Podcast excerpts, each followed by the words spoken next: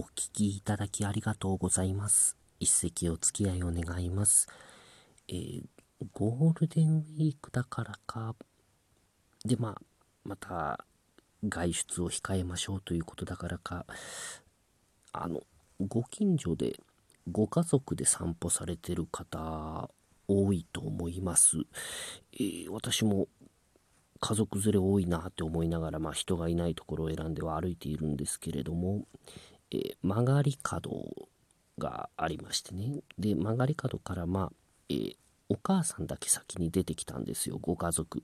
でお母さんがまあ後ろのまだ見えてない家族に向かって言ってるんですよね。もう何やってんの？って。なんかやってるんですよ。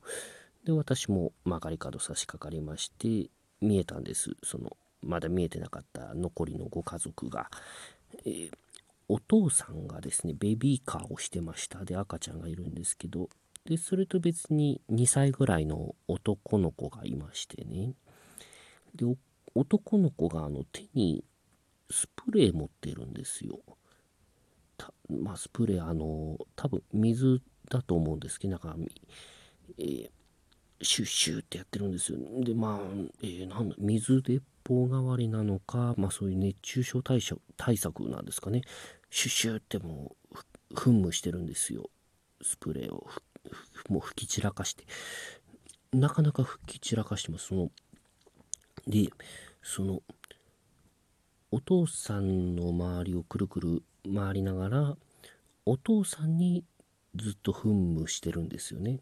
シュシュシュシュってお父さんがもうびしょびしょではあるんです。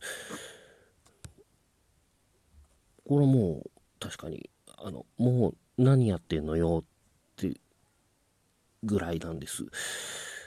でお父さんも別に何も言わずにただただもう噴霧されるがまま。でいよいよ私すれ違うってぐらいでついにお父さん口開いたんですよ。やめてください。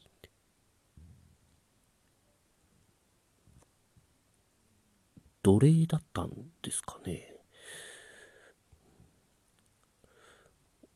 お父さんじゃなくてあの召使い秀じいみたい